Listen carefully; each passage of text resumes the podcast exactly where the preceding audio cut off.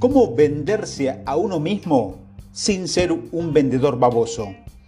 Ventas es una palabra de cuatro letras. Eso es lo que estás pensando, ¿verdad?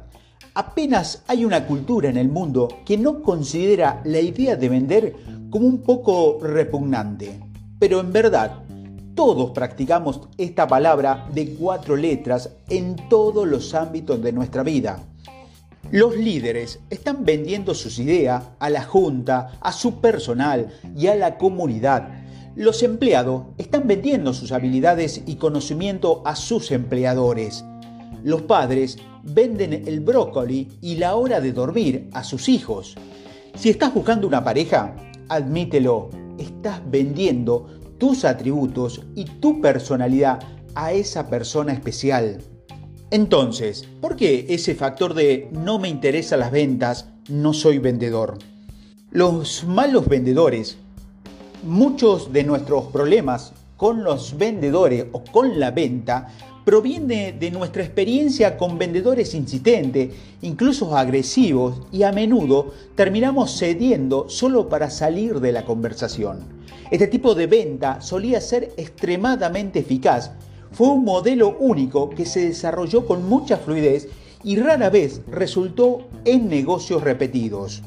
Pero en una era de conectividad y la venta racional, ese modelo ha comenzado a deshacerse. Trate de salirse con la suya con los trucos de venta, repugnante, y prepárese para que tu reputación quede expuesta, comentada, compartida y advertida. ¿Qué pasa si pensamos de manera más amplia sobre el concepto de ventas y en cambio la consideramos como compromiso, influencia e incluso capacidad de persuasión, una habilidad útil y sin limosna? De hecho, a menudo, en estas habilidades blandas, la que determina nuestra capacidad para triunfar. Casi universalmente, sin embargo, está subdesarrollada en persona porque por los demás brillantes y actúa como un freno de mano tanto en su carrera como en su capacidad para involucrar a otros con sus ideas. Entonces, ¿qué debemos hacer para evitar la muerte de nuestro vendedor interno esencial? Primero, con el debido respeto, comience con quién y no por qué. Su por qué es obviamente un motivador importante, pero tu por qué no no es necesariamente ni por qué. Y sin embargo, muchas personas intentan persuadir a otros para que se una a una causa o compren un producto o servicio desde una posición de lo bueno que son. Un mejor enfoque es comenzar con una evaluación ambiental. Inicie la conversación donde están, con lo que creen y desean lograr. Segundo, vender es una habilidad para escuchar. Tienes dos filas de dientes y una lengua, así que aprende a morder.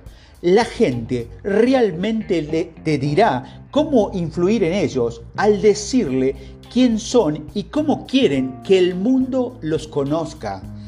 Vender es un proceso de alineación de valores y de identidad. Así que deja que la otra persona hable y te sorprenda lo persuasivo que puede ser tu silencio. Tercero, sea fácil de aceptar. Es extraordinaria la frecuencia con que perdemos una venta una discusión e incluso un compromiso en lugar de trabajo simplemente porque es difícil estar de acuerdo con nosotros.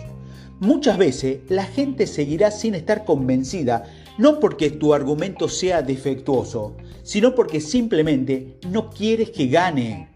Así que considera no solo los puntos que se están expresando, sino también las barreras que estás construyendo entre vos tu audiencia y el acuerdo.